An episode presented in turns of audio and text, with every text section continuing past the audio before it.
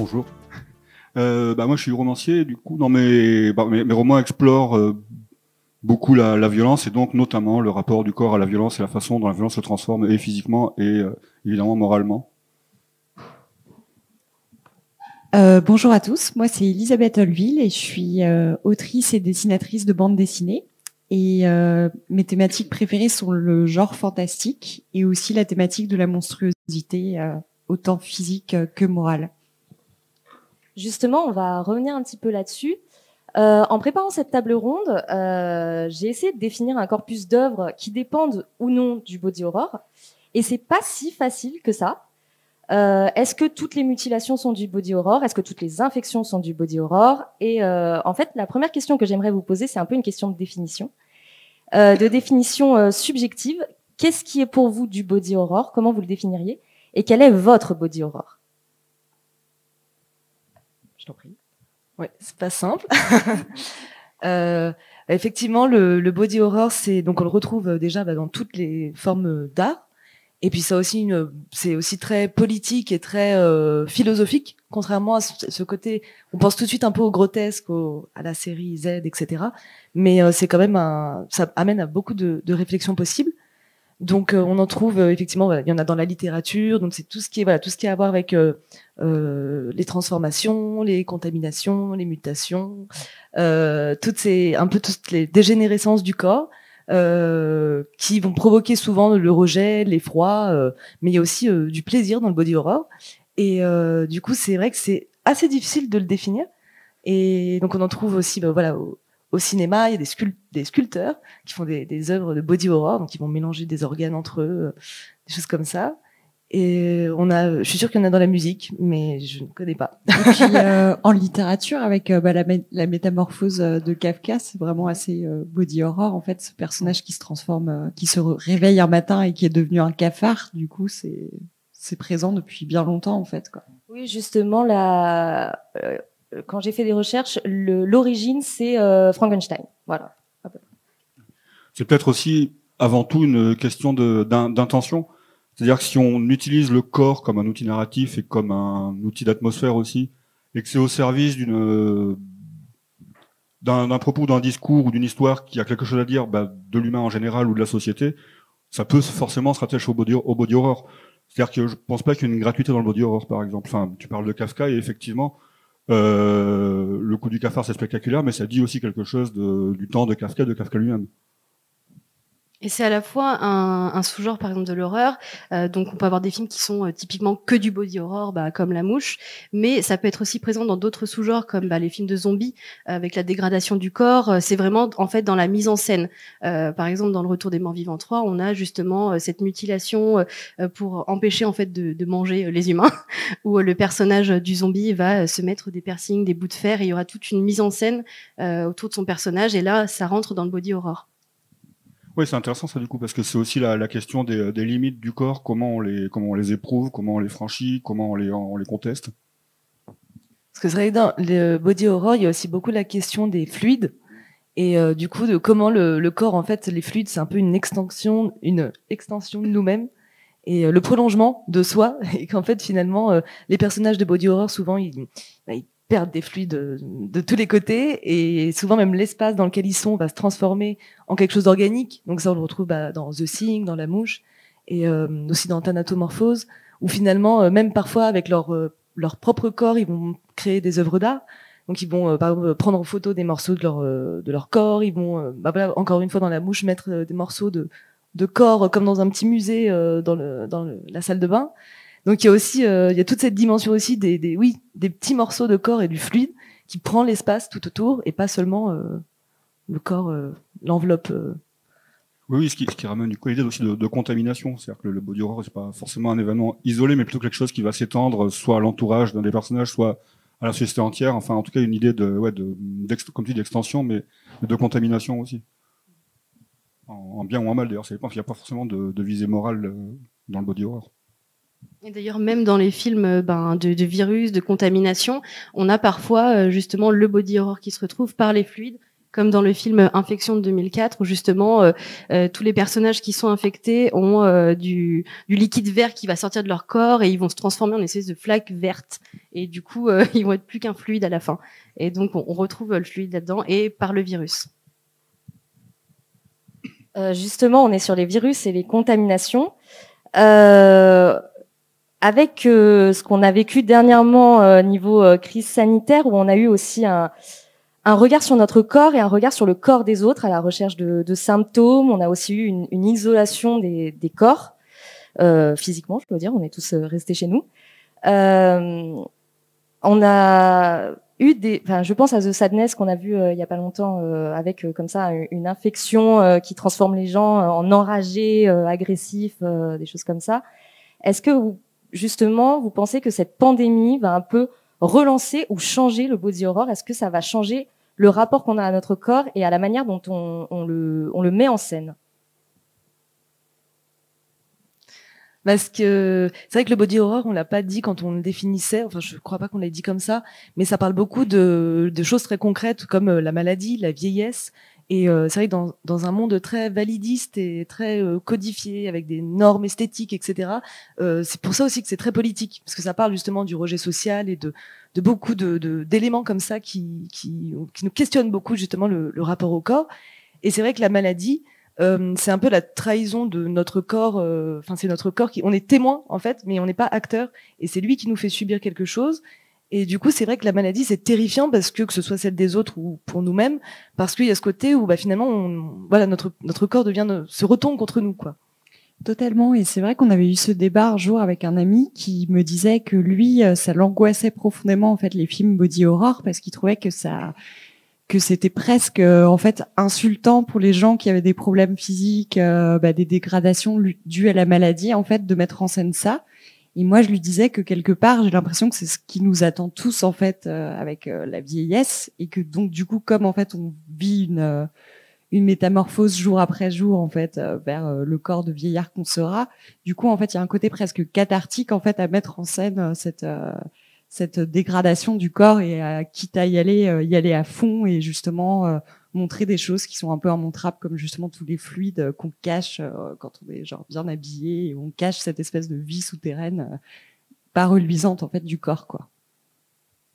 Sans parler forcément de dégradation, euh, on a aussi cette thématique de la maladie qui revient de plus en plus euh, dans bah, les films de genre, euh, notamment dans Relique où là on va traiter de la maladie d'Alzheimer et le personnage principal en fait va se transformer en, en un, une autre chose pour faire la métaphore autour de la maladie. Donc on a aussi cette idée de transformation pour vraiment faire comprendre la maladie par l'horreur et peut-être que le body horror justement est, le genre le plus juste pour traiter ce genre de thématique. Et pas d'ailleurs pas que les maladies, mais les transformations aussi du, euh, du comportement, du, euh, du, rapport, du rapport au monde.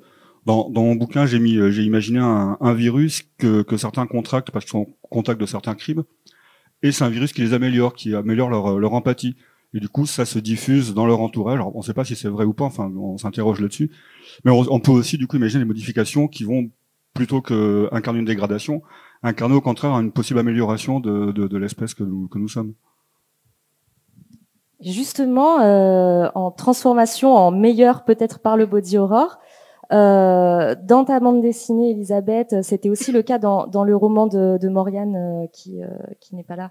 Et il euh, y, a, y, a, une sorte de, de, triptyque entre le body horror, l'adolescence et euh, le genre, le changement de genre. Et c'est aussi présent. J'ai pensé par exemple à, Julia Ducournau qui a fait ça chez dans son court métrage Junior ou ou dans Titane. Euh, justement, est-ce que le body horror euh, pourrait être aussi un, mode d'expression de cette transformation du corps ou de, du questionnement autour du genre? Ça, je crois que c'est vraiment un des grands enjeux. Ça, je crois que c'est un des grands enjeux du, fantastique ou de l'horreur en, général, et que le body horror, il a cette particularité aussi, c'est de vraiment rendre la métaphore absolument concrète. C'est-à-dire que les, changements sont, physiques, sont, là, sont physiquement, enfin, sont objectifs. Alors que dans le fantastique en général, ça peut être plus, euh, métaphorique ou plus, ou plus voilé. C'est aussi sûrement ce qui rend ce genre aussi, euh, puissant. C'est que hum, bah, les, changements voilà, sont, concrets, sont sous les yeux du spectateur quand c'est un film ou des personnages en tout cas. et c'est ce qui donne une réalité particulière aussi. Et puis ça, ça questionne vraiment sur la question bah, de, de l'enveloppe en fait. Et du coup, bah, à l'adolescence en fait, on vit des transformations et justement on, on commence vraiment à se demander bah, quelle est notre identité en fait euh, au-delà des apparences. Donc en fait, c'est aussi une des grandes thématiques du body horror de dire euh, bah, il y a cette, cette apparence physique, mais en fait il y a tout ce qu'il y a derrière. Et dans La Mouche notamment, c'est une grande histoire d'amour avec euh, le personnage qui se décompose alors qu'en fait il s'aime trop et donc du coup c'est ça, pose les questions de qu'est-ce que c'est notre âme en fait derrière euh, le corps et donc les questions du genre c'est ça aussi parce que c'est voilà la dysphorie euh, âme euh, et enveloppe corporelle quoi. Puis c'est vrai que c'est le corps féminin, le body horror c'est beaucoup servi aussi du corps féminin parce que justement on a euh, forcément des transformations physiques qui font que euh, voilà les, les, règles évidemment l'écoulement des fluides la grossesse c'est du body horror l'accouchement c'est du body horror quand même. Il y a beaucoup de fluides aussi.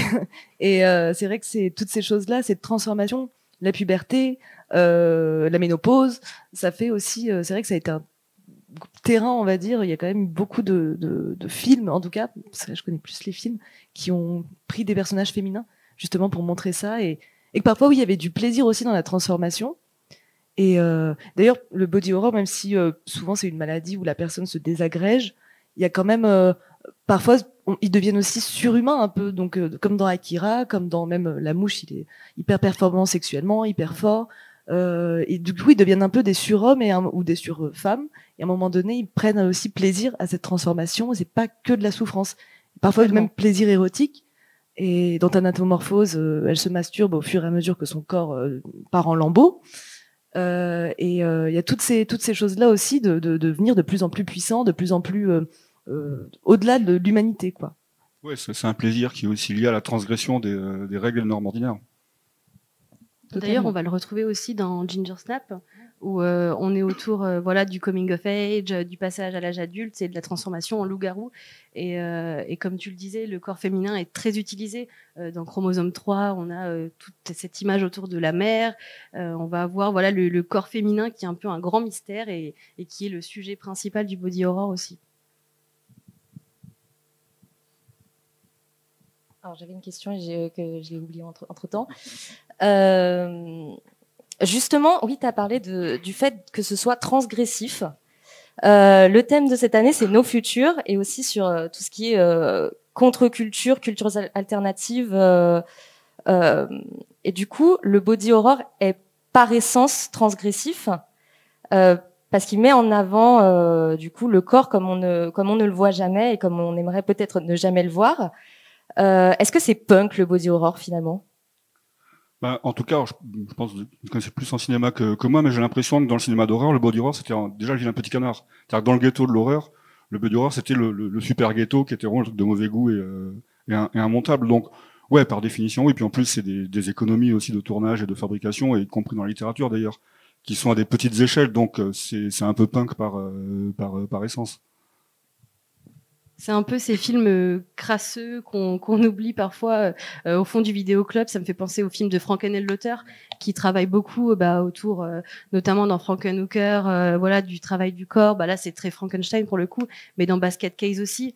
et on a pour le coup une dimension très sociale dans ces films où c'est vraiment en fait, bah, pour le pour Frankenhooker, c'est euh, euh, justement le ce scientifique qui va aller chercher euh, des corps qu'on qui peut prendre facilement et dont on s'intéresse pas, donc il va chercher du côté des prostituées qui se droguent parce que pour lui, en fait, il sait très bien qu'il aura aucune difficulté à récupérer ses corps et donc ça nous questionne aussi sur bah, qu'est-ce qu'on pense en fait de cette communauté là et tous ces films ont tout, tout le temps cette dimension sociale en fait. Street trash aussi.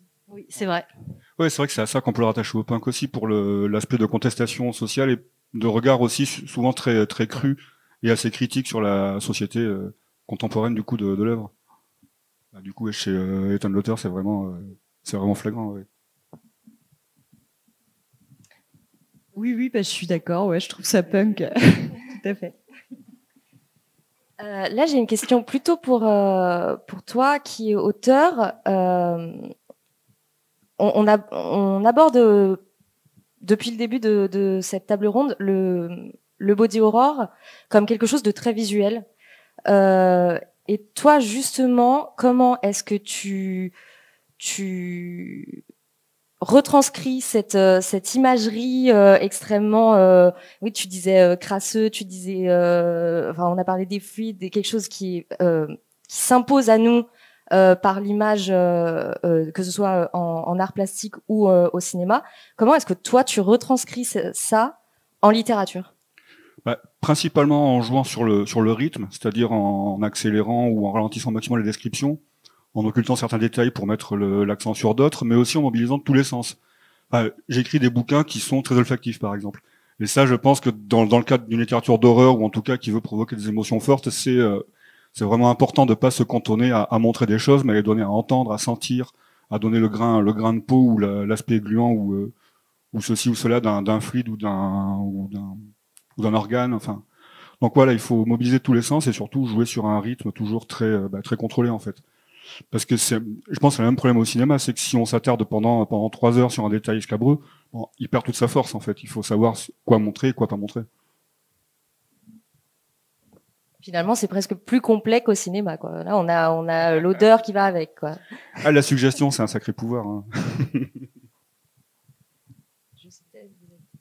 Bah, moi, ça me fait penser ce que tu dis à ce que Bradbury disait justement, où il disait qu'il fallait convoquer tous les sens du lecteur pour justement le, lui faire croire euh, à n'importe quoi, à le fait qu'il soit sur la planète Mars. Euh, et...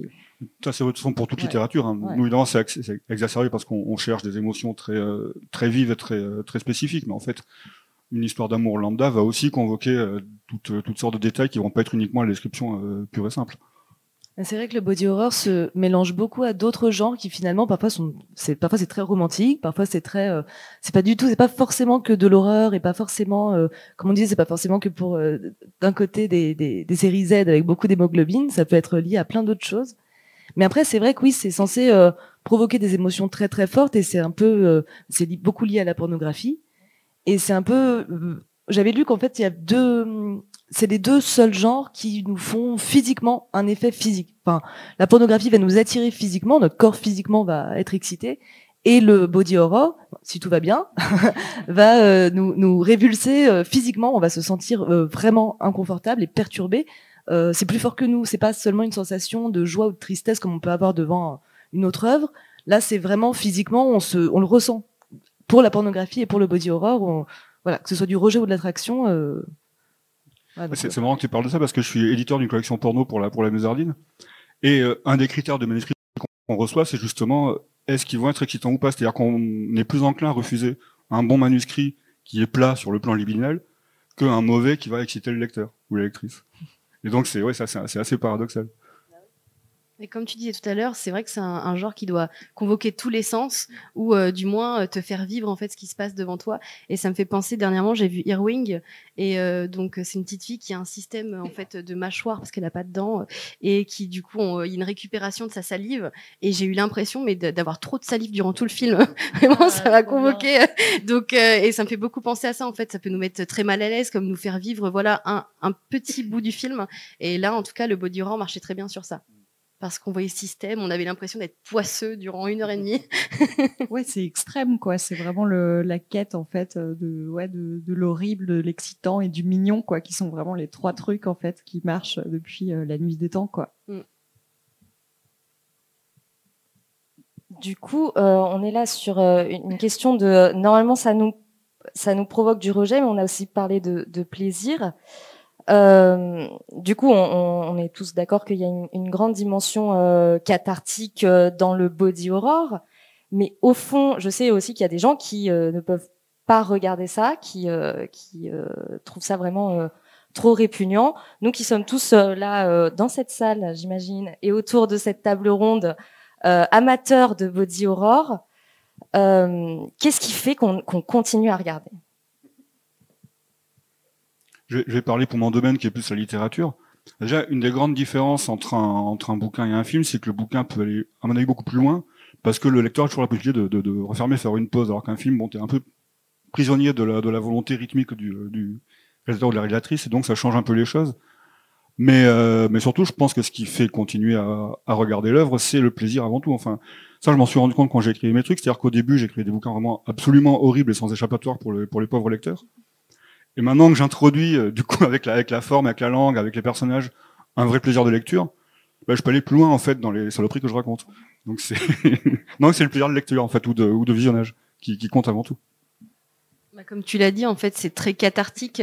Euh, c'est vraiment, souvent avec l'horreur justement, parce qu'on sait que c'est pas vrai, c'est très loin de nous. Euh, quand on voit des choses très grotesques avec beaucoup de sang, il y a une certaine distance de se dire, ok, c'est un sujet qui peut être un peu touchy, mais c'est loin de moi, ça ne peut pas m'arriver, et du coup, bah, ça fait du bien et, et ça détend. Moi, ça me détend beaucoup.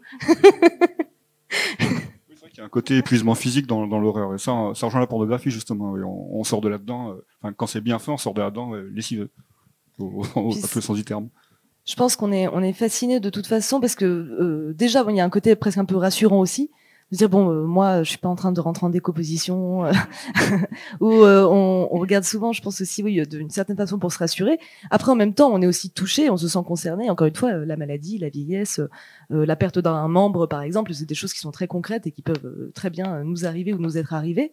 Mais euh, du coup effectivement ça convoque les peurs euh, comme tous les autres euh, genres horrifiques mais en plus, dans celui-ci, il va y avoir euh, effectivement peut-être euh, cette, euh, cette fascination de aussi qu'est-ce qui est possible de faire quand on va dépasser les limites euh, de ce qu'on pouvait imaginer, quand euh, ce serait quelque chose de pas du tout naturel au niveau des organes, au niveau de que c'est hyper perturbant parce qu'en fait c'est quelque chose de familier parce que ça reste quand même on reconnaît euh, une langue, des dents, euh, un sexe, etc. Mais c'est mis n'importe comment, euh, ça suinte de partout. Enfin du coup c'est on, on reconnaît ce que c'est, mais ça nous perturbe parce que bah, ça devient un amas de, de, chair et, c'est voilà, je pense que ça nous intrigue, ça nous attire aussi bizarrement. Je pense que tu as raison, tu as le, côté subversif et aussi le côté bah, métaphorique de ça nous parle de choses qu'on vit en fait euh, au quotidien euh, à travers des métaphores de choses euh, totalement impossibles quoi. Et d'ailleurs Cronenberg quand il parle de la mouche en fait, il dit que c'est carrément une métaphore de, la vieillesse il dit euh, mais oui mais n'est-ce pas fascinant euh, je veux dire vous et moi on vieillit en permanence et euh, et on voit bien en fait comment notre corps devient déplaisant et il arrive que l'esprit aussi devienne déplaisant et tout. Et, du coup il arrive à le à le décrire tout d'un coup comme quelque chose de vraiment complètement fantastique et surnaturel en fait. Donc du coup c'est vraiment ouais je dirais comme tu dis la subversion et, le côté métaphorique quoi. Ouais, et puis comme tu disais tout à l'heure, ça fait aussi appel à des à des angoisses qui sont notre expérience de- la vie de tous les jours. C'est-à-dire, ça fait appel aux angoisses qu'on a vécues à l'adolescence, à l'enfance. Enfin, les- les- le, corps, le corps qui change, qui, qui prend un aspect bizarre, le comportement qui prend un aspect bizarre et les, et les fluides, évidemment, ça, ça nous parle. C'est on a, on a on a on a grandi comme ça, on vient de là. On a on a appris à contrôler nos, nos fonctions organiques, notre voix a changé, notre sexualité c'est a- est apparue. Mais en fait, on est que des mutations successives. Plus euh, après la, la mutation finale de la vieillesse et de, la- et de la mort quoi. Mais ouais donc euh, en fait c'est un genre qui nous parle qui parle essentiellement de, de l'humain dans ce qu'il a de plus euh, de plus intime de plus de plus organique de plus intime. Sans, sans même parler de maladie et tout je veux dire vraiment dans, dans ce qu'on est en, en tant qu'humain quoi. Puis le physique lié au, comme tu dis un petit peu, enfin comme vous sous-entendez, le physique lié aussi au mental.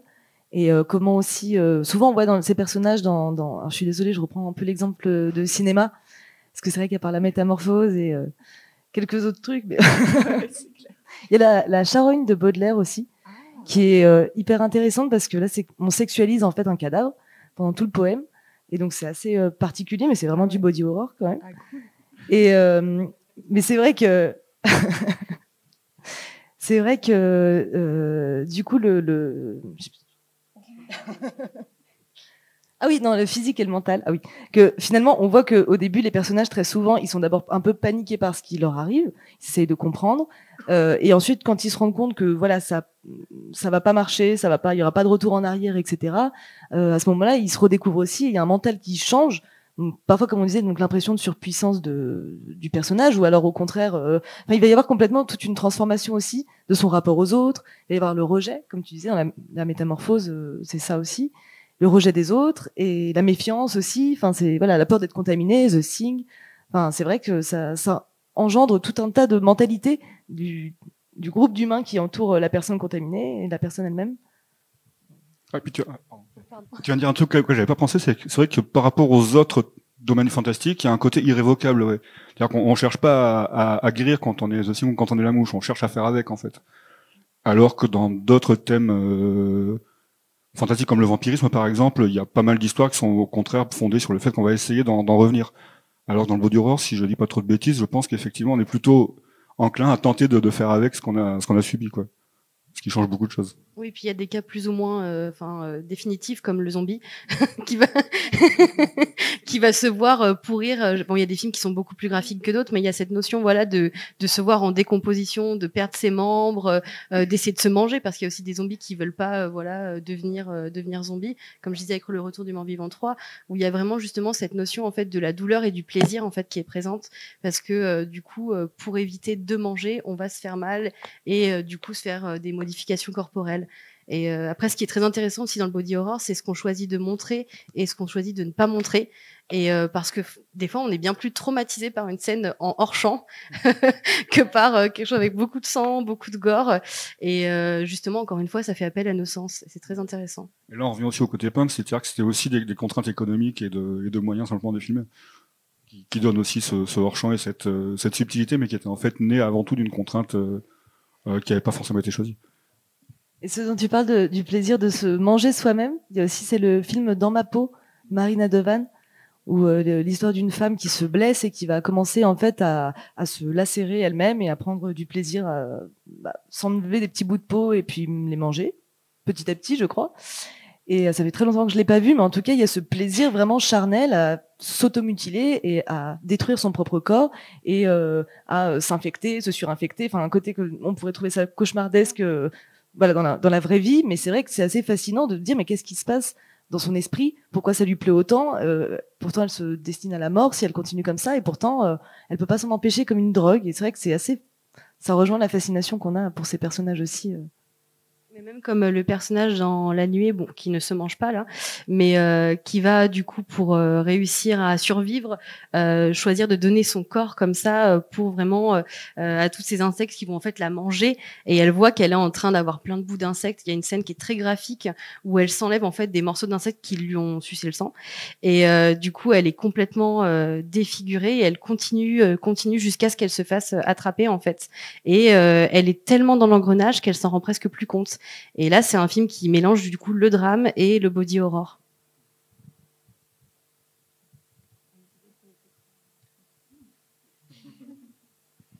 Euh, tu évoqué la charogne et c'est intéressant parce que euh, je me suis posé la question euh, est-ce que le body horror c'est forcément le corps humain? Comme si on avait besoin que ce soit forcément un miroir et que si c'est une autre créature, euh, un monstre, un animal, euh, un robot qui serait euh, modifié, qui serait transformé, qui serait détruit, euh, du coup ça ne fonctionne plus. Pour moi, moi je dirais que c'est ouais essentiellement humain et que ça parle de, euh, en gros, euh, qu'est-ce qui fait l'essence de l'être humain et ça nous interroge sur, euh, bah voilà, la condition humaine. Donc pour moi, c'est ça la définition du body horror. Mais Je pense que c'est vrai pour toute fiction en fait, c'est-à-dire que même une fiction body horror ou pas qui va mettre en scène un, un robot, un animal ou une créature extraterrestre, va de toute façon le faire de sorte qu'on va s'impliquer en tant qu'être humain là-dedans. Une fiction qui parlerait pas de nous lecteurs euh, ou nous humains au sens large, euh, je, je sais pas si elle aurait un, un intérêt quelconque en fait. Oui, je vous rejoins. En fait, pour moi, ça part euh, du corps humain. Alors après, ça peut être décliné avec le loup-garou, avec Frankenstein.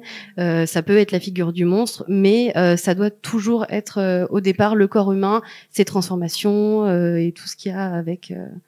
Mais je vois pas effectivement sur la figure du robot. J'ai du mal à imaginer. euh, je pense que c'est essentiellement le corps humain. Après, il y a les, mélanges homme-machine qui marchent très bien dans le body horror aussi. Mais c'est vrai qu'il faut qu'il y ait quelque chose d'organique un petit peu. Parce que, alors le robot, s'il est un peu humanoïde, euh, il va avoir ce côté perturbant.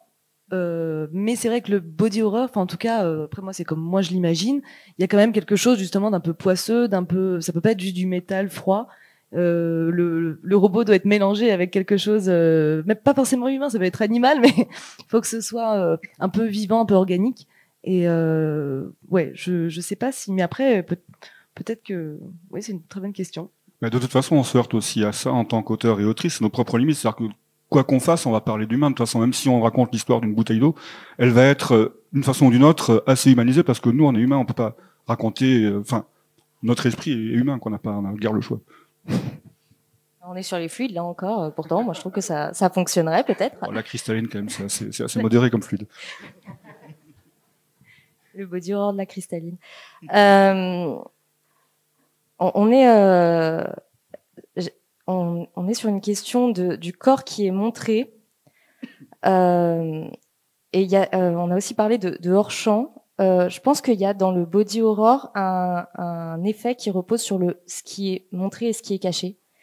Euh, et notamment, euh, on, on, dit aussi le corps social finalement, le corps social qui cache les corps ou en tout cas qui les normalise, qui les régit, qui on peut on peut pas faire n'importe quoi avec notre corps euh, du fait qu'on vit en société. On, on s'était dit qu'on allait tous vous imaginer tout nus, mais qu'en fait ce serait vachement plus drôle si on, on, le faisait pour de vrai. Mais que en fait c'est pas possible. On peut pas, euh, on peut pas comme ça exposer son corps. On ne peut pas en faire ce qu'on veut. Et euh, je pense par exemple euh, aux gens qui sont scarifiés, très tatoués, qui ont comme ça un, qui utilisent leur corps comme un objet euh, de, de, subversion, ou en tout cas de, de, de punk. On, est, on, revient, on, retourne sur le punk.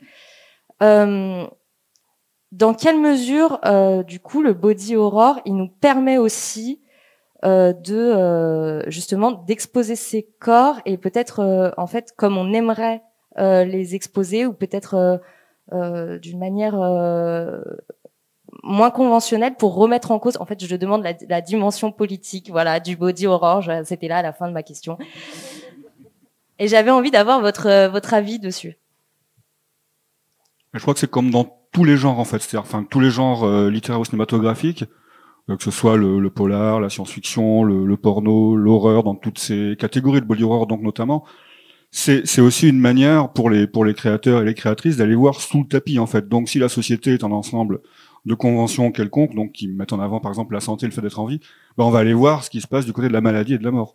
C'est la fonction principale de la de la fiction pour moi d'aller d'aller sous ce tapis là en fait. Et donc le body horror est un des est un des moyens particulièrement euh, aigus d'aller explorer le corps dans dans ses dysfonctionnements, dans dans, dans son identité, etc., etc. Bah, carrément, moi ça me ça me fait penser en fait à quand je faisais des ateliers de bande dessinée avec des enfants. Un jour, j'ai retrouvé une BD qui m'a fait trop rigoler, faite par deux enfants de CP ou CE1, qui s'appelait Ange et Nassim et qui se mettait en scène en train de faire plein de, de bêtises. Et il y avait une casse et c'était Ange et Nassim font caca devant le maître et ils sont sur l'estrade dessinés en bonhomme bâton. Et c'était tellement cathartique, ça m'a fait trop rire quoi, parce que c'est vraiment le truc interdit par excellence. Quoi. côté carnavalesque, effectivement, on fait, on fait ce qu'on n'a pas le droit de faire. On montre des, des, gens, des gens nus, on montre des gens, euh, des gens, des gens euh, difformes, on montre des organes qu'on ne montre pas en principe. Enfin là, il y a aussi, il y a aussi ce plaisir-là, ce qu'on parlait de plaisir tout à l'heure, c'est aussi le plaisir de, comme tu dis, de, de faire et de montrer ce qui était interdit au départ. Ah mais totalement, il y a des body horror qui sont dans l'extrême. C'est vraiment, bah justement, ça devient burlesque limite euh, et qui m'a parfois sont très ce qui pourtant sont hyper politiques en fond. Mais euh, il y a ce côté transgressif on se dit allez on donne tout là. On va mettre des bacs de sang euh, euh de fluide. On en revient encore au fluide. Et, voilà c'est un peu le, le, mauvais élève qui dit on va tout donner on va se faire plaisir ah, c'est vrai que c'est, je pense que c'est le cinéma subversif en, en, règle générale qui va justement euh, pas montrer les corps qu'on voit euh, tout le temps euh, dans les médias, dans, qui justement politiquement nous sont exposés en permanence comme un modèle à suivre, des corps extrêmement normés, extrêmement jeunes, euh, très souvent euh, en pleine santé, etc. Et d'aller justement nous confronter à d'autres corps qui sont même qui se, voilà qui se retrouvent dans le body horror en tout cas bah, plutôt dans une situation de souffrance et euh, bah, clairement pas esthétique. Après, euh, voilà, c'est une forme d'esthétisme, mais euh, pas tout le contraire de ce qu'on devrait être, de ce qu'on nous impose d'être et de, de comment nous, tenir en société. Et là, voilà, un corps qui déborde, où ça part dans tous les sens, qui dépasse les limites de la peau, qui, qui part. Enfin, c'est vrai que c'est complètement aberrant et du coup, c'est de le montrer en soi, c'est ça quelque chose de politique. Et comme souvent, c'est un peu comme la métaphore du monstre c'est souvent des métaphores de, comme on disait, de rejet social, de personnages qui, qui vont être finalement qui vont se retrouver euh, mis de côté par la société ou très isolés parce qu'ils rentrent plus dans cette norme. Donc euh, il y a peut-être cette métaphore euh, bon, qui peut sembler un peu facile comme ça, mais, mais qui je trouve est aussi une façon intéressante d'aborder le, Ouais, notre... Non, non, elle est pas facile. C'est une métaphore essentielle en fait. Enfin, c'est vraiment pour ça, je crois, qu'on fait qu'on fait tous des films, des, des bouquins ou même des disques. En fait, c'est pour aller justement chercher chercher ça. Enfin, c'est une contre-esthétique en fait. Quand je dis facile, c'est le côté euh, euh ah bah c'est différent, donc un critique la société parce qu'il n'est pas comme les autres. Mais oui, oui, c'est vrai que c'est non, c'est pas facile de, de, faire du body horror, c'est sûr. Et... On est presque dans le, le happening en fait finalement, euh, qui a qui a utilisé ces méthodes-là. Euh, oui, euh, faire caca sur le bureau du maître. Finalement, il y a eu des artistes plasticiens qui ont qui euh, ont exploré ce, ce genre de, de méthode de, de artistique. je pense aussi à, à Orlan, par exemple, euh, qui est une, une plasticienne qui a mis en scène son corps dans de nombreuses œuvres et notamment qui s'est fait poser des prothèses euh, en silicone sur le visage. Euh, en direct, à l'époque c'était pas en direct à la télévision, ça a été retransmis par satellite. Euh, et elle était consciente et elle récitait des poèmes pendant qu'elle se faisait opérer euh, devant, euh, de, qui ça a été retransmis dans des tas de galeries euh, et qu'elle se faisait poser ses, ses, ses, prothèses sur le visage qu'elle a, qu'elle a toujours d'ailleurs euh, où là peut-être elle, elle c'est peut-être une forme de body horror euh, dans la vraie vie où elle est allée jusqu'au bout de son de son concept et qu'elle a modifié son propre corps, voilà pour pour en faire une œuvre artistique.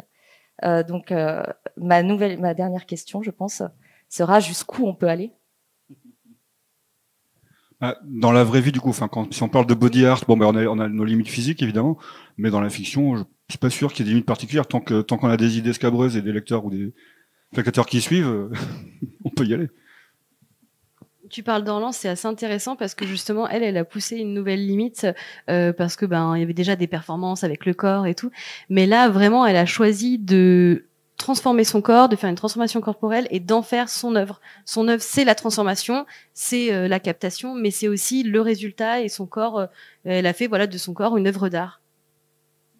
D'ailleurs, je sais pas si elle cherche les mêmes euh, les mêmes choses que, que nous en body horror. Je pense pas que le body art et le body horror soit soit tout à fait sur les mêmes euh, les mêmes intentions.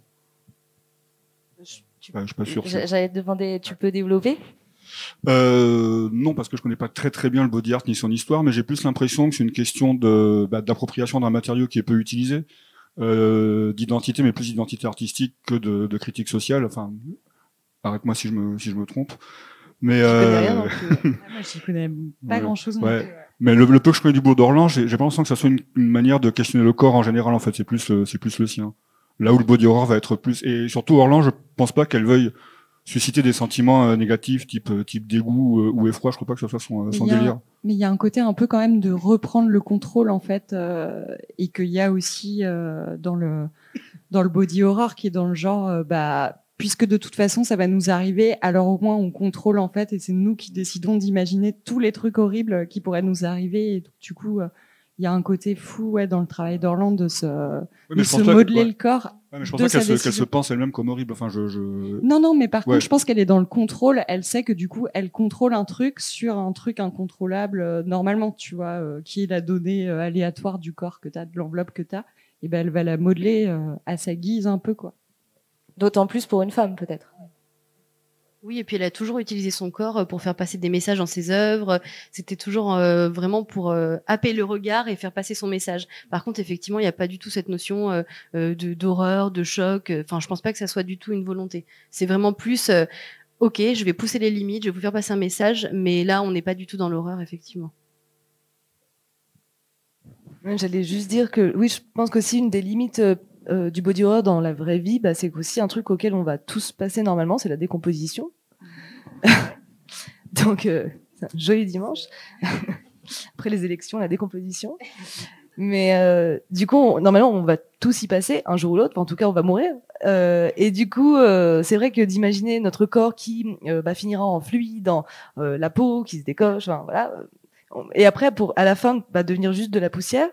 Euh, après avoir été tout ce truc, tout cet amas un peu dégueulasse, euh, bah oui, je pense que c'est un truc assez assez fort quoi de se dire bah, finalement on se confronte à ça, on le regarde sans trop y penser que ça nous arrivera un jour, mais euh, finalement de se faire bouffer par les insectes et tout ça, bah oui, c'est la réalité quoi. D'ailleurs, ça on en revient à la notion de tabou, parce qu'effectivement, ce que tu dis là, c'est un rapport très contemporain à la mort, où la, la, mort, en tout cas ses, ses effets physiques, comme la dégradation et tout ça, sont soigneusement cachés par le, par le corps social, alors qu'il y a quelques générations en arrière, on était beaucoup plus proche des, euh, des cadavres de nos familiers notamment. Et je pense pas que le body horror ait eu un intérêt quelconque au Moyen-Âge, par exemple. Puisqu'on était déjà suffisamment confronté en vrai, en fait, à ces, à ces notions-là. le body horror, euh, le Moyen-Âge.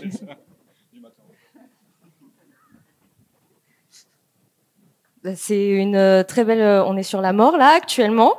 Euh, du Bienvenue. coup, on peut peut-être lancer des, les questions, sauf si vous avez un- quelque chose à ajouter. Euh, J'ai hâte de voir les questions du public sur le body horror. J'espère que vous en avez, et que vous en avez plein. Moi, j'en ai une avant tout. Ah. ouais, je me permets. Euh, euh, est-ce que vous avez des œuvres qui ont lancé le body horror Est-ce que vous, est-ce que parmi vous, vous avez des idées d'œuvres qui ont marqué le début d'un genre Alors, Bon, est-ce que ouais. je, je fais une euh, aparté euh, du coup officiellement le début, le- la première fois que le terme body horror apparaît, c'est dans une critique de The Thing, donc c'est 82. Mais euh, je pense qu'il y avait déjà du body horror avant, mais du coup, je voilà. Bah, ça, avec Kafka, tu avais assez raison. Hein, ouais, c'est c'est quand même un, un texte ouais, assez fondateur du truc. Donc, est-ce que Salo de Pasolini, est-ce qu'on commence à approcher dans des Moi, j'allais dire, euh, au niveau du ciné, par contre, euh, parce qu'effectivement, oui, après, il y avait des, des comme on a parlé de la charogne et tout ça, je pense qu'il y en a depuis toujours du body horror. Après, voilà, ça s'appelait pas comme ça. Mais euh, au niveau du cinéma, bah, déjà, il y a le, la féline, euh, Cat People, où c'est une femme qui se transforme euh, du coup en panthère et c'est quand même une forme de body horror parce qu'il y a une transformation. Là aussi, je crois qu'il y a un... les années euh, 30, il me semble. Et euh, ce qu'il y a aussi là, c'est euh, euh, je crois que c'était une critique en fait par rapport à l'hétérosexualité de la de la protagoniste. Euh, bon, c'est vrai qu'on voit pas la transformation, mais euh, c'est quand même. Enfin, en tout cas, j'avais lu que certaines personnes parlaient de body horror pour la féline. Ouais. Pour euh, il y avait aussi des personnes qui, qui en parlent pour le film Freaks, Ah bah où il y a oui, aussi euh, le discours de bah, finalement les, les affreux, euh, ce sont les, les valides et les, les personnes, euh, euh, les, les stars en fait euh, du, du, du spectacle, qui sont très belles, très jeunes, blondes, etc. sont les sont un peu les monstres. Et puis il y avait oui, voyez Frankenstein, t'as dit aussi. Donc Ouais. Et puis je pense qu'il y a aussi tous les contes, hein, euh, tout il y a les métamorphoses d'Ovide, enfin et puis tous les contes euh, vraiment très très anciens, genre les souliers rouges euh, où euh, l'héroïne euh, danse avec euh, genre des souliers rouges et les souliers se mettent à danser tout seul et à la fin elle doit s'amputer des pieds. Enfin il y a des trucs vraiment super trash au niveau corporel euh, dans les contes en fait. Donc euh, je pense que ça a toujours euh, toujours existé en fait depuis que les êtres humains ont commencé à se raconter des histoires quoi. C'est vrai que l'horreur dans les contes, de manière générale, c'est assez, assez trash. Que ce soit la petite sirène ou encore Cendrillon, on est avec des trucs très sanglants.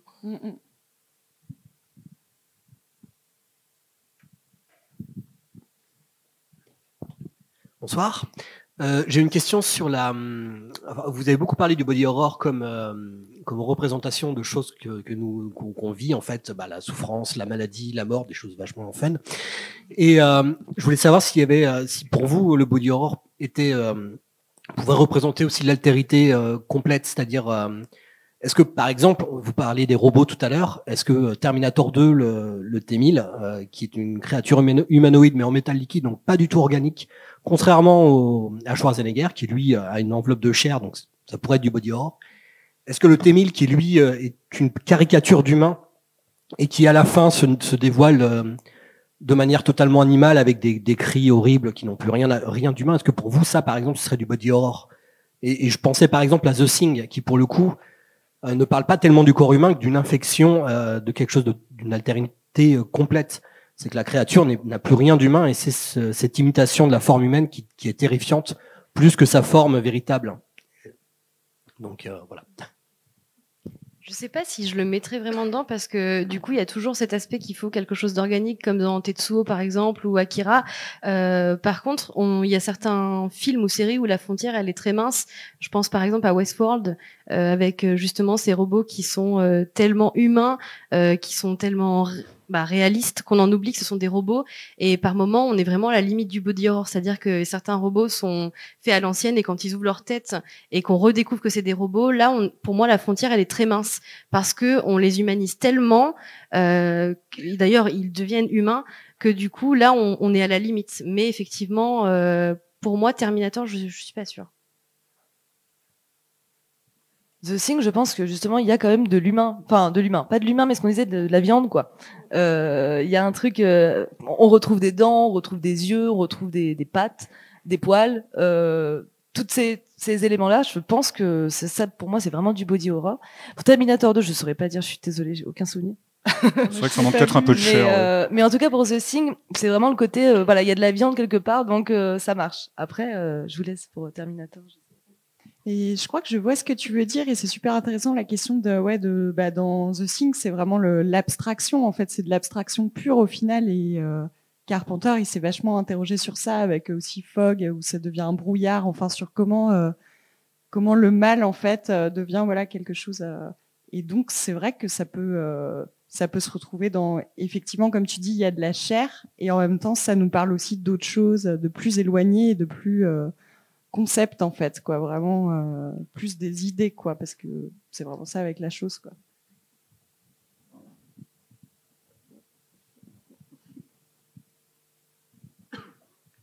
Bonjour. Alors merci beaucoup de m'avoir fait euh, découvrir le body horror. Euh, J'ai appris du coup ce terme hier, mais au final, effectivement, dans, dans les œuvres que vous citez, j'en connaissais pas mal. Euh, ma question, c'était qu'on on parle beaucoup euh, là de, métal, euh, de biologique, mais est-ce que vous auriez, par exemple, des, œuvres de référence en body horror sur, sur des personnes qui se transforment, par exemple, en, en végétaux ou ce genre de choses? Je pense à Body Snatchers, euh, typiquement, euh, surtout celui des années 70, où on a vraiment ces plantes qui vont recréer, ben là c'est recréer des clones d'humains, euh, mais du coup là tout de suite je pense à ça. Puis il y a aussi une, une scène dans Creepshow. Il y a un, extrait dans Creepshow, je sais plus si c'est le 1 ou le 2. Il y a un homme qui commence à avoir de l'herbe qui lui pousse sur le corps. Et c'est vrai que je sais pas si c'est du body horror, mais, mais effectivement, il y a un truc végétal qui se c'est passe. Stephen euh, King d'ailleurs qui joue le Oui, voilà oui, oui. qui joue le personnage Exactement. euh, ouais, ouais. C'est ça. Et du coup, Ouais. comme il commence à se retrouver recouvert d'une plante qui commence un peu à le lui bouffer le corps, quoi, je crois. Enfin, c'est vrai que c'est, il y a peut-être quelque chose, ouais, de. Il y avait le film Annihilation aussi euh, qui était euh, avec euh, je crois que c'était Nathalie Portman c'était un film qui était sur Netflix et où justement c'est une entité extraterrestre avec euh, qui mélange tout en fait. Tout ce qui est végétal animal et humain et du coup ça fait tout se tout se mélanger donc ouais je pense carrément ça peut ça peut totalement rentrer dans le dans la thématique euh, même si on se mélange avec euh, des animaux. Euh, ouais l'essentiel c'est juste de de transformer le corps euh, d'une façon un peu euh, jouissive et effectivement un peu euh, Mais il y a aussi dans, bon, c'est une super référence dans Chair de poule. euh, Il y, a- il y avait un épisode justement avec une plante maléfique qui retransformait les humains en plantes, mais ils gardaient l'apparence des humains. Et quand ils se coupaient, bah là, ils étaient verts, donc on se rendait compte que c'était des plantes. Donc Troll 2, c'est du body horror, voilà. Ah, la créature des marais aussi? Wes Craven? Ouais, merci, euh, merci à, tous les cinq. Euh, J'avais une question. Alors, je trouve on, on aurait tendance à penser que le body horror c'est un genre qui est pas récupérable par euh, l'industrie, le grand public et tout, parce que ça montre des trucs trop trash, trop extrêmes. Et en même temps, on vient de vivre un truc intéressant il y a quelques mois. Il y a un film de body horror qui a eu la Palme d'Or à Cannes, Titan. Enfin, je pense qu'on peut le rapprocher du genre, à mon avis. Et du coup, ma question comment vous voyez le présent et l'avenir de ce genre? De toute façon, toute l'histoire de tous les genres, en fait, obéit à peu près au même, schéma. Des, euh, francs-tireurs à la marge produisent et créent des trucs qui sont, euh, qui sont irrécupérables en apparence, puis finissent par être récupérés par la culture mainstream, et d'autres francs-tireurs euh, déboulent et font des trucs encore plus, absurdes. Enfin, toute l'histoire de l'horreur et même du polar et même de la science-fiction est, fondée là-dessus, en fait. Maintenant, on voit des scènes, des ultra gore dans n'importe quel film normal. Il y a, il y a 20 ans, c'était impensable. Ouais, c'est vrai que c'était fou de voir Titan euh, se faire récompenser. euh, c'était euh, vraiment génial, quoi. Ça faisait vraiment un... se dire, ouais, un film mauvais genre peut avoir la Palme d'Or. c'était trop bien. Mais Ça n'arrivera pas à nouveau, hein, rassure-toi. Ouais. non, mais je pense que après, euh, je sais pas de quelle génération vous êtes, mais moi j'ai grandi avec M6 et du coup tous les, tous justement les produits M6, la trilogie du samedi, euh, les contes de la crypte, et du coup ça a façonné voilà un imaginaire très mauvais genre en fait. Euh, chez pas mal euh, de, de nos contemporains, j'ai l'impression, et donc c'est cool parce qu'aujourd'hui, euh, bah, ces générations euh, adorent tout ce qui est euh, considéré avant comme euh, un, un peu euh, un médium infantile, quoi, en fait. Oui, puisque tu parles de génération, c'est effectivement les, les gens qui avaient 15 ou 15 ou 20 ans dans les années 80 qui sont maintenant au, au poste de décision et qui ont l'échiquier. Du coup, ça, ça ouvre aussi euh, beaucoup de choses. Ouais. Après, je pense qu'il y a aussi des œuvres qui sont très très connues du grand public et qui ont quand même quelques petites scènes ou des petits bouts de, body horror.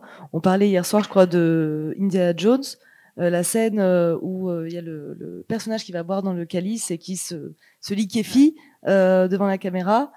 Je trouve que c'est un peu quand même du body horror parce que là, quand même, on passe dans le fluide à fond. Donc, je pense qu'il y a aussi des, des œuvres grand public qui ont des petits morceaux de body horror euh, après, voilà, des petits bah, De toute façon, Spielberg, effectivement, c'est un, un, peu un passeur entre les genres et le mainstream. Il a, il a, beaucoup, beaucoup fait ça en tant que producteur, même en tant que réalisateur.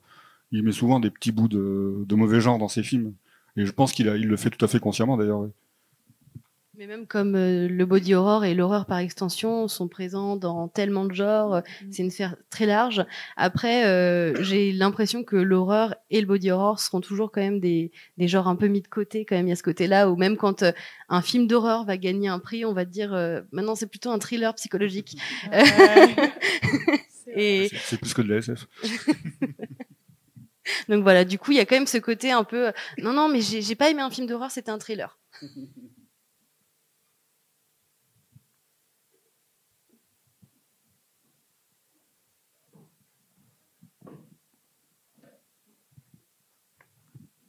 Euh, bonjour. Autant euh, ah, Oui. Euh, bonjour. moi, je suis totalement suis presque novice dans, dans le cinéma d'horreur et le body horror en, général. J'ai vu que très récemment les films de Cronenberg. question simple. Comment est-ce qu'on peut différencier le body horror du gore? Ah, c'est marrant, je pensais à ça tout à l'heure parce que je me demandais si Branded, justement, ça rentrait dans la catégorie euh, body horror. Et euh, effectivement, je je sais pas. En fait, il y a pas forcément, enfin pour moi, hein, je pense, il n'y a pas forcément euh, du sang dans le body horror, alors que dans le gore, en principe, ça passe par le sang. Et du coup, le body horror, ça peut être simplement des, mutations, des corps en changement, mais pas forcément, il n'y a pas forcément des, du sang à un moment. Enfin, c'est peut-être très euh, basique et peut-être pas du tout ça. Euh, mais c'est comme je l'imagine moi, la différence, la frontière. Est-ce qu'on pourrait dire du coup que le gore est une sous-catégorie du body horror? Euh, C'est une bonne question. Non, je pense pas parce que, enfin, que. Faudrait une question, j'ai aucune sur laquelle. non, parce que par exemple les tortures porn. Euh, je sais pas si, enfin, est-ce que les, les, les scènes extrêmement gore, euh, parce qu'en même temps, voilà, parce qu'on perd aussi, après, si on perd le côté mutation, contamination, transformation, si c'est juste euh, euh bah, quelqu'un qui torture quelqu'un d'autre, est-ce qu'on reste dans le body horror? C'est vrai que je, je saurais pas dire. Sincèrement, je sais pas. Ouais, le gore, c'est peut-être juste plus de la violence, mais un peu pour de la violence, quoi, ou je sais pas, euh, plus. Euh, ouais, un côté voilà zigouillé, des, gens qui zigouillent, alors qu'en fait, ça va être plutôt des mutations du corps pour le body horror, sans lien avec le côté ouais, films d'horreur, course-poursuite et trucs comme ça. Quoi. Après, je pense que c'est compliqué parce que la frontière entre les genres, de manière générale, notamment dans l'horreur, elle est, ça peut vite passer d'un genre à un autre. Euh, mais en l'occurrence, je dirais que c'est vraiment une question de mise en scène, euh, de, de, mise en scène du corps, de mise en scène de la transformation, de mise en scène de la douleur. Euh, tu parles du torture porn. Effectivement, peut-être que certains torture porn euh, peuvent rentrer dans le body horror suivant comment c'est mis en scène, par exemple. Euh, je pense que, euh, par exemple, il y a des films qui sont pas du tout de l'horreur, comme euh, ben, La Pielle qui habito, qui moi, en l'occurrence, je trouve que ça pourrait faire partie des body horror. Effectivement, c'est très compliqué. Et pour le The Sadness qu'on a vu récemment, ce serait plus du gore que du body horror. Je pensais à Swallow aussi. Ah de, de l'histoire d'une d'une femme qui ne peut pas s'empêcher, c'est une vraie maladie, euh, qui ne peut pas s'empêcher d'avaler des petits objets euh, au, au, péril de sa vie finalement, mais ça devient une véritable addiction. Et là, on a vraiment aucune scène gore. Mais pour moi, on n'est pas très loin du body horror quand même, parce qu'il y a quelque chose qui est du fait du ressenti de son corps. Euh, elle s'écoute beaucoup. Nous aussi, on, écoute ce corps euh, euh, en souffrance et en, addiction. Donc c'est peut-être là, effectivement, le, genre toujours un peu, c'est toujours un petit peu difficile à déterminer et voilà, on en parlait hier, on avait, on, citait des tas de films en se demandant c'est du body horror ça, et on était, on n'était jamais vraiment sûr. Peut-être qu'on pourrait se dire que le, le body horror met le, met le corps qui souffre au centre de la narration, c'est-à-dire que c'est le corps qui souffre qui raconte l'histoire, alors que dans le gore, le corps qui souffre est plutôt, euh, plutôt un élément périphérique et pas le, pas le narrateur ou le rôle de l'histoire. Et aussi le fait que le body horror ne soit pas forcément dans la démonstration comme pour le gore, mais euh, aussi dans l'imaginaire. Euh, je pense à Good Night Mommy, où on a cette euh, maman qui va revenir d'une chirurgie esthétique. On n'aura aucun gore à aucun moment et qui sera donc avec le visage bandé et ses enfants vont imaginer que c'est plus leur mère. Et du coup, on a, euh, on imagine son visage, un peu comme dans Les yeux sans visage, où justement on a la découverte très tardive. Donc voilà, le body horror travaille sur l'imaginaire plus que le gore, où c'est vraiment une démonstration burlesque. Ouais, sur la métaphore, alors que dans le gore, pas forcément, quoi. Ouais.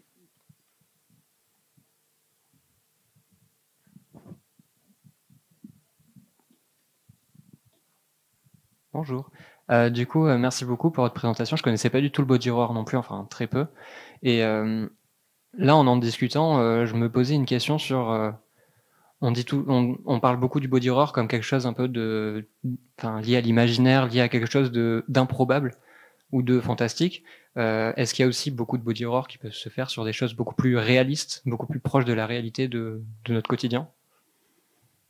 Ah bah oui, moi je pense qu'il y en a même, euh, la plupart sont même plus proches du quotidien, justement, que du fantastique. Et c'est ça qui est terrifiant. C'est que justement ça rentre dans une routine, dans un quotidien d'une personne à qui on pourrait s'identifier. Et c'est ça, je trouve, qui fait très peur dans le body horror, justement parce que c'est assez, entre guillemets, réaliste. Comme je disais, dans, dans ma peau, par exemple, ou même La Mouche, pour prendre le, plus classique des body horror, euh, c'est des histoires de, de, de, personnes à qui on peut parfaitement s'identifier. Et euh, ou, dans, dans, ma peau plutôt, pas dans la mouche, mais dans ma peau, il n'y a pas du tout de, de, fantastique. Euh, c'est vraiment une personne qui va euh, petit à petit se, se, détruire. Il y a aussi un film qui s'appelle Exquision, euh, qui parle aussi d'une d'une jeune adolescente qui a de drôles de fantasmes et qui est aussi dans une forme d'autodestruction. Enfin, je pense, en tout cas pour ma part, que ceux qui sont justement plus réalistes, plus proches du quotidien, sont beaucoup plus terrifiants que ceux qui sont qui relèvent du fantastique, des extraterrestres ou des monstres voilà, parce que c'est vraiment. Après, c'est plus subtil. Euh, ça va être des petites cicatrices, des petites plaies, euh, mais qui vont du coup devenir assez cauchemardesques parce qu'on imagine que ça pourrait nous arriver. Bah, Swallow rentre bien dans cette catégorie justement parce qu'on se demande s'il va y avoir du fantastique, mais en fait non, c'est juste. Ouais. Alors, bonjour, merci pour votre exposé. Euh, je voulais vous poser la question à propos des hybrides. C'est-à-dire qu'il y a enfin moi je regarde pas les films de body horror, je suis beaucoup trop mauviette pour ça, mais j'aime bien les BD. Et dans toute la plupart des BD de Jodorowsky, il aime bien euh, amputer un petit peu euh, ces personnages là, ils perdent des membres, euh, voilà, c'est très bien. Et il y a cette scène qui m'avait beaucoup marqué dans les Métabarons, il y a un des personnages qui par amour s'arrache les yeux en fait, elle se les arrache physiquement, c'est répugnant et elle se fait greffer des yeux des, des yeux mécaniques.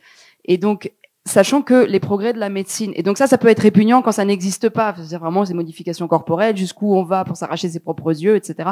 Tous les autres personnages, il leur arrive un truc dégueu aussi. Et seulement euh, les progrès en fait de la science, la médecine, la technologie font que bah, maintenant on peut réellement en fait avoir des, des, des, des faux yeux ou des bras euh, qui fonctionnent très bien, qui sont même reliés à nos propres nerfs. Comment en fait la fiction va continuer à pouvoir raconter des choses improbables alors que maintenant la science limite à dépasser en fait. Comment, en tant qu'artiste, en tant qu'écrivain, cinéaste, etc., on peut, on, pense à raconter d'autres choses que ce qui maintenant existe? Je pense pas que la fonction du, cinéaste ou de l'écrivain ou des artistes en général consiste à, à, forcément concurrencer et dépasser le réel en allant plus loin que lui. Parce que je pense que de toute façon, effectivement, c'est voué à l'échec euh, constamment mais plutôt à, placer le, le, lecteur, la lectrice, le spectateur, la spectatrice au, centre, au centre de ce qui arrive. C'est-à-dire, c'est proposer l'expérience euh, intime en fait à la personne qui consomme l'œuvre. Donc, euh, pour ça, il n'y a pas besoin d'aller plus loin que ce que le réel propose. En fait, il suffit juste de, vraiment euh, bah, impliquer énormément le, le consommateur de l'œuvre. Oui, je suis d'accord avec toi parce que ça, c'est le rôle de la SF. Et effectivement, ce que vous décrivez, ça fait vachement penser au, au Grey Fog dans l'univers de Avec justement tous ces, euh, personnages qui sont euh, constitués quasiment à 80% de, de greffog et du coup d'organes de, euh, mécaniques et tout. Et du coup, c'est vrai que ouais, imaginer ce qui vient après, je pense que c'est plutôt le rôle ouais, des auteurs de science-fiction que que de ceux qui font du body horror qui peuvent effectivement juste s'inspirer du réel et du quotidien d'aujourd'hui quoi. Puis c'est des peurs ancestrales, la mort, le vieillissement, tout ça. Je pense que depuis toujours, euh, on raconte des histoires avec ça et qu'on en racontera encore euh, longtemps. Donc c'est surtout ça, je pense, les thèmes, euh, voilà des, thèmes un peu universels qui, nous poursuivent un peu dans toutes les cultures au travers de l'histoire et du coup c'est voilà qui reviennent de, de façon un peu différente mais mais qui vont pas chercher voilà à, à anticiper disons.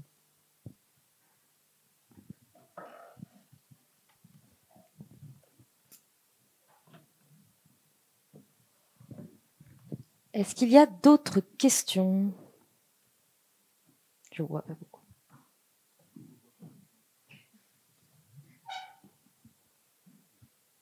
Super, vous allez pouvoir regarder plein de body horror maintenant. J'espère que ça vous a donné envie. Eh bien, en tout cas, merci beaucoup à vous quatre euh, d'être venus nous parler de sang, de tripes et de boyaux. On est toujours contents. Euh, on espère, euh, ben, on- je vous invite à les recroiser au cours du festival pour leur poser plein de questions sur des fluides dégueux. Ils ont l'air de bien aimer. Euh, voilà, je vous souhaite de passer une très bonne après-midi. Merci d'être venus. Euh, juste après, dans cette même salle, il y a une diffusion de court métrage, la deuxième partie. Euh, Mylène et jury d'ailleurs, merci. Euh, si ça vous intéresse, je peut-être qu'il y aura du body horror, peut-être pas, je ne sais pas. Je vous laisse le mystère. Merci en tout cas à tous euh, d'être venus bonne bonne suite de festival. Merci. Merci beaucoup.